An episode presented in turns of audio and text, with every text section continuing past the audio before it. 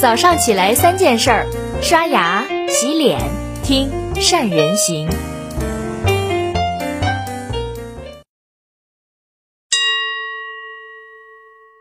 大家好，我是善人。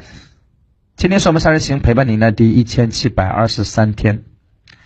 随着双十二购物狂欢节的过去，今年所有的电商节已经结束了。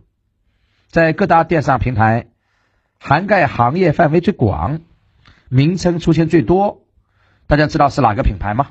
那就是南极人。哎，不要小看这家企业啊，它的销售净利润率超过了茅台，净利润增长曲线比阿里、比腾讯还要猛，而且在母婴、服装、床品、厨品、鞋品、家电多个品类当中。都能看到南极人的影子。这家中国最早一批的内衣的企业，这家互联网转型之后，他们也学着小米，开启了跨行业覆盖的道路，建立了一个九大品类、五十五个产品线的消费品王国。但是呢，跟小米坚持生产手机不一样，曾经代表着优质保暖内衣品牌的南极人，早就不生产保暖内衣了。这个消费品王国现在只卖一样东西，那就是南极人这个牌子。只要你肯给钱，万物皆可南极人。而这门生意呢，让南极人年收入达到了十四个亿，公司的 A 股上市，老板跻身了百亿富豪的行列当中。今天呢，我想跟大家聊一聊南极人的转型之路跟卖商标的商业模式。一九九七年。上海的冬天格外的寒冷，那个时候还没有保暖内衣这么一说，大多数人都是穿着好几件羊毛衫勉强的度过寒冬。这种臃肿而且不舒服的感觉，就让从国企下海创业做女装生意的张玉祥看到了商机。保暖内衣这个概念在当时特别新鲜，但是其实并不是张玉祥提出来的，而是他的上海老乡。叫于兆林。虽然于兆林先发现了保暖内衣的这个新商机，但是做生意、产品跟营销那是缺一不可的。先行者呢，并不一定就是那个赢家。我们从品牌名称的角度上，就能看到两个人对商业的不同理解。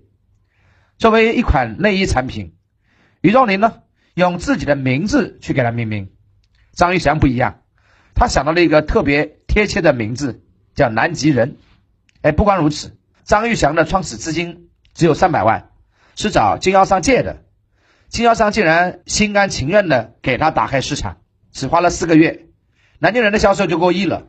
张玉祥是一个天生的商业天才，他在拿到了钱之后，立即对南京人的品牌进行了包装，跟美国杜邦公司合作，立下了廉价莱卡的高科技品牌形象。而且砸下重金聘请了刘德华做明星代言，广告词只有短短的六个字，叫“南极人不怕冷”。这一系列的教科书般的营销操作，在那个时候基本上是降维打击，即使放到今天来，也是可以被奉为经典的案例。我们经常去思考，营销到底是为什么呢？是为了让产品大卖，还是为了凸显公司的品牌呢？其实，我认为啊，这都不是最终的目的。如果只是为了产品跟企业品牌，那就不叫营销，而叫推销。推销的重点落在产品上，而营销的重点在于消费者，在于人心。推销的出发点是企业，而营销的出发点是市场，是消费者。消费者永远都是最现实、最怕麻烦的。如果我们无法去了解消费者真实的需求，一味的长篇大论，推崇自己的产品有多好、多优秀，那很难高效精准的获得信任。而只要获得了信任，商业当然能无往而不利。南京人呢，就用一个系统的营销体系跟一句简单极致的广告语，准确的击中了消费者最渴望在冬天的那个需求：不怕冷。一个短短的冬天，就让南京人举国皆知。当然，营销做的再好，基业长青的根本还是在产品，以及正好在风口上的机遇。虽然南京人很快就做到了保暖内衣的前几名，但是保暖内衣终究并不是什么高科技产品，可以替代性跟模仿性都太强了，在竞争当中，价格被不断的打低，利润开始缩减，同时呢，行业产品体系单一，价格混乱，供应链过剩的问题也就暴露出来了。这个时候的南京人要面对的对手，那已经不是一个两个。而是整个行业了。张玉强呢，虽然自己完成了财富自由，但是他的积累还不够让南京人发生根本的质变。不过，一切都交不出时代给予的机会。到了二零零一年，随着中国加入了 WTO，纺织行业的黄金时代来临了。南京人的生意乘风而上，越做越大，问题也被掩盖在了繁华之后，越滚越大。随着2008年的金融危机，纺织工业的黄金时代戛然而止，订单越来越少，成本却越来越高，无数的小型纺织工厂就倒在了那一年。张玉祥跟他的南极人也在08年的寒冬当中，双重的体验到了保暖内衣也抵挡不住的商业寒冬。再不变革，真的可能要冻死了。紧皱的眉头，思索着未来的张玉祥。并不缺乏勇气，在中国四十二年的改革开放当中，每一位敢于下海创业的人，都是拼上了一切，赌上了自己的命运。他们比别人更冒险，更愿意去走那些没有人走过的路。就像我们这群创业者，张玉祥呢，做出了一个关于命运的决定，把生产端跟销售端整个自营环节通通砍掉，卖掉经营了十多年的所有工厂，只保留了。南京人这三个字，从此之后呢，南京人开始做品牌授权了，签约而且授权供应商生产南京人品牌的产品，也就是我们所说的卖品牌。张云祥并不知道这是一条对还是错的路，但是他愿意去搏一次。借着2008年到2014年中国电商发展迅猛的东风，砍掉了自营工厂，专注品牌授权的南京人。开始了在电商领域的深耕。二零一二年，天猫独立，开始向大品牌倾斜资源。很多的小工厂为了争取天猫的资源，开始寻租品牌，这就让南京人的吊牌生意更上一层楼。二零一五年，南京人改名南京电商，并且年底皆可上市 A 股。创业永远是一场勇敢者的游戏，谁能在无人区走出一条路出来？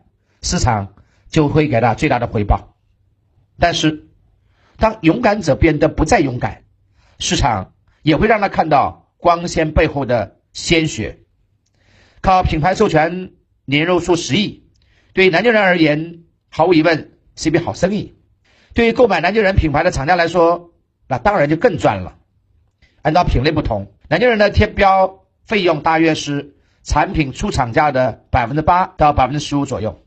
而一个品牌的成本不过六七毛钱，对于商家而言，品牌就意味着更高的溢价。比如说，一件保暖内衣挂上南京人的品牌，至少可以多卖五十块钱，除掉要花八块钱的商标费，还可以多赚四十二块钱。这不管对于上游供应商还是下游经销商而言，都好像是一种共赢的策略。事实上呢，T 牌生意。也并不是只有南京人一家在做，他的同行何元祥，还有阿迪达斯、迪士尼这些国际大牌也都在卖跳牌授权生产，因为这么做的效率太大了，利润也更大。过去呢，我们很多制造业是自己苦哈哈的建厂自己生产，从招商到设计到最后生产，一条龙做到底，效率跟成本。即使再怎么压缩，也摆在那里，很难全部消化掉。这也是无形当中提高了行业的门槛。后来，经常的小企业就很难在市场上存活下去了。于是，就开始有了第二种企业，负责产品的设计、研发、采购，然后呢，去选择合适的供应商，再把生产委托给第三方去代工。比如说苹果啦、小米，他们都这么干的。我们再去细分。还分为原始设备制造商跟原始设计制造商这两种，区别在哪里呢？在工厂是不是有设计商品的能力？但是我们今天讲的主角是南极人，他们就比较独特，他不属于上述的任何一种，他们什么都不做，只卖贴牌，不设计，不生产，只负责品牌营销。贴标生意最核心的问题在于品控，好产品可以给品牌加分，哪怕它是贴标的。任何商业模式都有合理跟成功的一面，代工贴标同样可以做品牌做的传奇。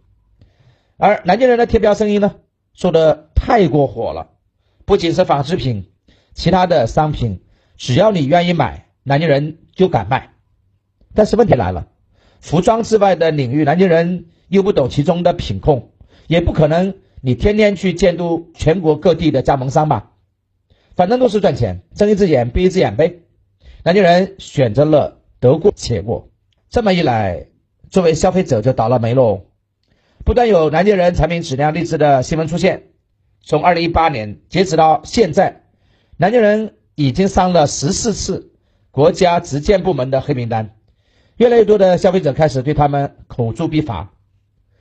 做卖吊牌的生意，卖的那就是自己的品牌价值。品牌价值从哪里来呢？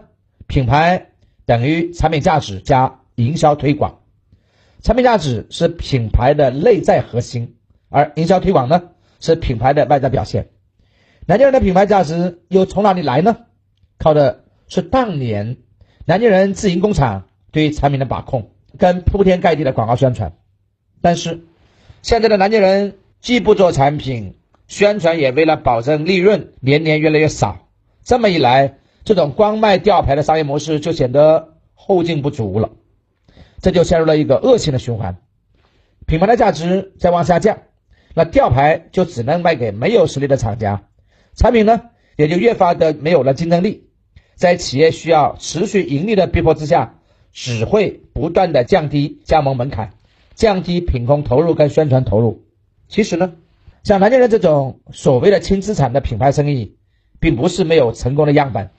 对供应商的严格把控，对品控的严格管理，就能够规避掉这种恶性循环。但是，又有几个人可以放弃这种赚钱又快又大的诱惑呢？偷懒永远是企业的天敌。每个人一旦走上了商业的战场，他的对手实际上没有别人，只剩下他自己。能克服自己的欲望，洞切人心的人。就有资格被铭刻在商业史的丰碑上。有趣的是，钱往往不会聚集在最需要他的人手里面，而是会流到最不需要他的人手里面。作为一家市值大概五百亿企业的管理者，张云祥同样也应该去思考：二零零八年断臂求生，带血转型；二零一二年主攻线上电商，这些改变勇敢而且坚决。市场呢，当然没有辜负他。给他缔造了百亿的南京人帝国，但是也留下了庞大的缺口需要去弥补。现在又到了抉择的时候了，只是不知道这一次面对赚快钱的诱惑，他能不能下定这个决心呢？我们又能不能抵得住这种诱惑呢？好了，以上就是今天的三人行跟你分享的所有内容了。对南京人的贴牌生意，各位你们有了解吗？面对着赚快钱的诱惑，你们怎么选呢？欢迎大家在下面给我们留言评论，祝各位都能把路走得慢一点，等一等，多思考，看清未来的方向，在决定跑的时候果断而且迅猛，去闯出一条通天之路。